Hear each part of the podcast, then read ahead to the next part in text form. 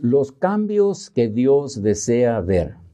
Sí, Dios los desea ver, pero son cambios que yo debo disfrutar para que así sean vistos por los demás en mi diario vivir. El verso del himno que hoy nos ocupa. Inepto y débil soy si fío en mi poder. Tu soplo es quien me enestará, tu fuego haráme arder. Las paradojas de hoy. Podemos ver tres ideas que se contrastan.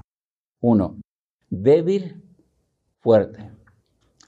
Esto nos recuerda unas palabras del Señor Jesús dichas al apóstol Pablo. Le dijo, bástate mi gracia, porque mi poder se perfecciona en la debilidad. A lo que añadió el apóstol, por tanto, de buena gana me gloriaré más bien en mis debilidades, para que repose sobre mí el Espíritu de Cristo. 2 Corintios 11, 12, 9. ¿Queremos sentirnos fuertes? Primero, sintámonos débiles. No nos sorprenda cuando nuestro Dios pone ante nosotros problemas que parecen sin solución o nos da cargas que sentimos no podremos llevar. Él quiere que nos sintamos débiles para que entonces confiemos enteramente en su poder y no queramos adjudicarnos alguna gloria por algo que no hicimos, pues no lo hicimos nosotros, lo hizo Él en nosotros. Dos, tirado en estado. Esto es lo mismo que pudiera pasarle a una bandera. Está guardada en un cajón, pero en el mes patrio se pone en un asta y queda enhiesta para que todos lo vean. pero se vería más hermosa cuando se levanta un viento leve y se ve ondear en las alturas. La frase, tu soplo es quien me enestará, me recuerda el momento cuando el barro, formado por las manos de Dios, experimentó un cambio maravilloso. Dice la Biblia, entonces Jehová Dios formó al hombre del, del polvo de la tierra y sopló en su nariz aliento de vida, y fue el hombre un ser viviente. También me recuerda otra historia y unas palabras y acciones del Señor Jesús. Entonces Jesús les dijo otra vez, paz a vosotros. Como me envió el Padre, así también yo os envío.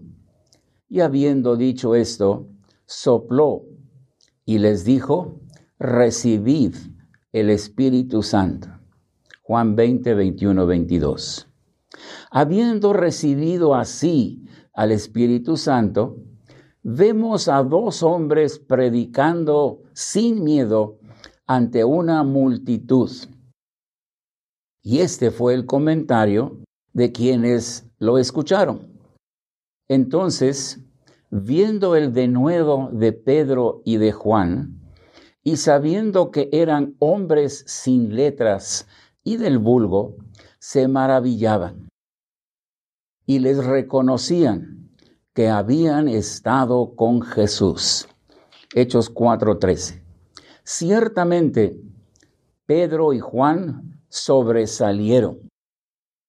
Pero lo que pusieron en alto fue la verdad que habían estado con Jesús.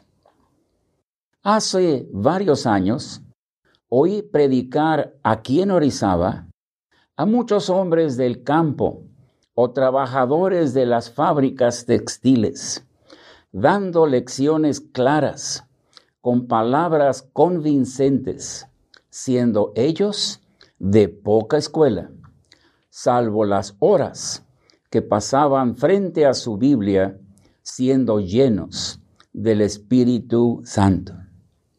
Un error de hoy es que se piensa que para ser predicadores o maestros se necesitan de escuelas de hombres, cuando lo indispensable es leer toda la Biblia y volverla a leer, con programas como La Buena Parte, pero principalmente con el Espíritu Santo alumbrando los ojos de nuestro entendimiento. Si voy a salir, es porque el soplo del Espíritu lo hará. Y también la labor del Espíritu es la que se debe admirar en mi público, no mis títulos de escuelas bíblicas o universidades. Lección 3. Apagado, brillante. Un fuego intenso hace arder al palo más húmedo. Citamos un evento interesante en la historia del apóstol Pablo. Y el sacerdote de Júpiter trajo toros y guirnaldas delante de las puertas y quería ofrecer sacrificios. Cuando lo oyeron los apóstoles Bernabé y Pablo, rasgaron sus ropas y se levantaron entre la multitud dando voces y diciendo, varones, ¿por qué hacéis esto? Nosotros también somos hombres semejantes a vosotros. Y diciendo estas cosas, difícilmente lograron impedir que la multitud les ofreciera sacrificio. Hechos 14, 13 a 18. Algo semejante pasó en el templo en Jerusalén, cuando los discípulos de Cristo recordaron, citando a los salmos, el celo de tu casa me consume.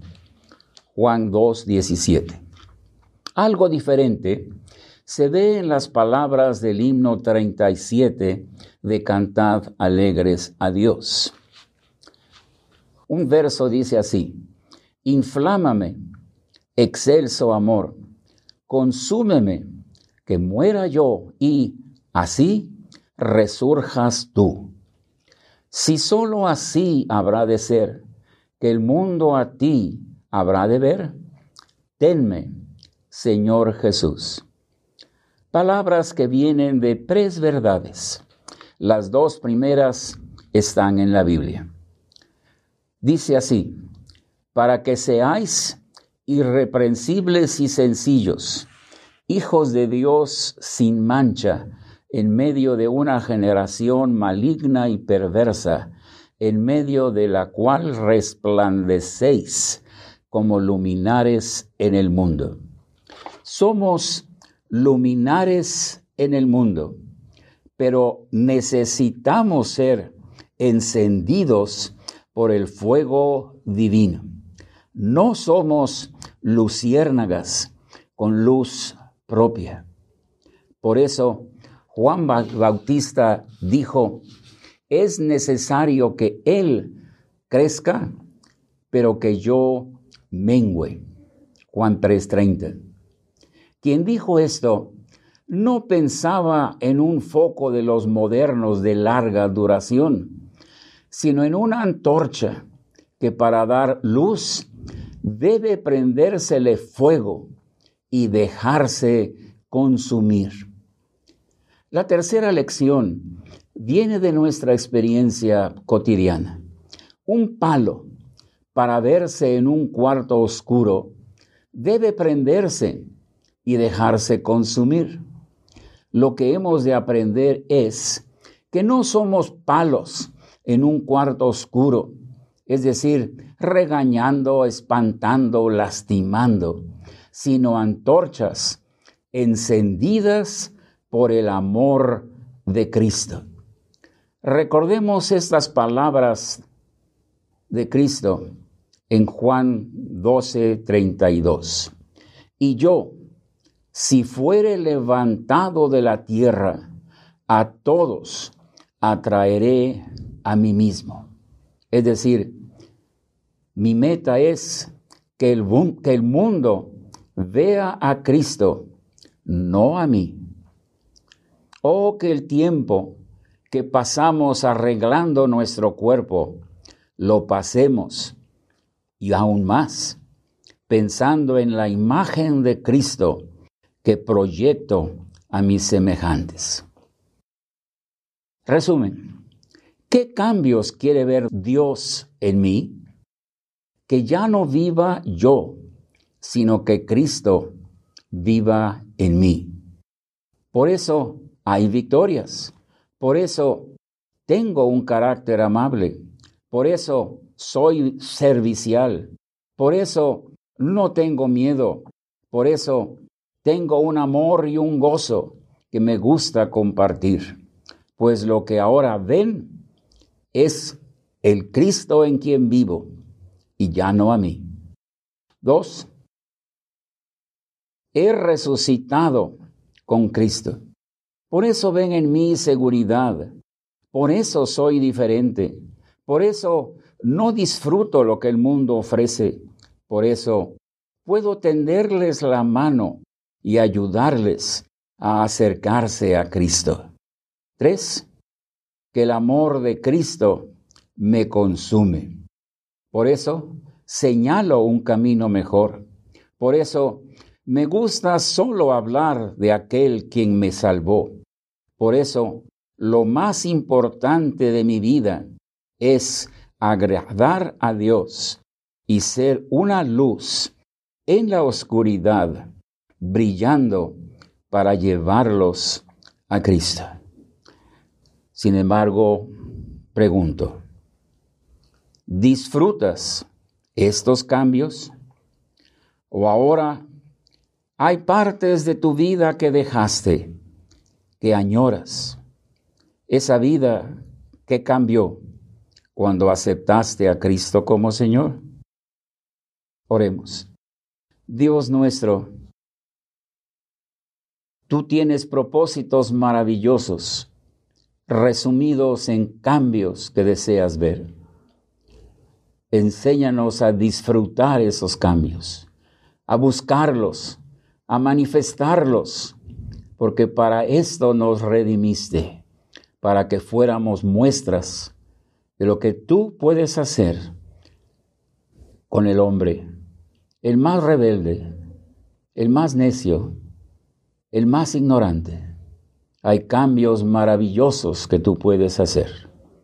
Padre, enséñanos a pedirlos, a disfrutarlos y a manifestarlos. Lo rogamos en el nombre del Señor Jesús. Amén.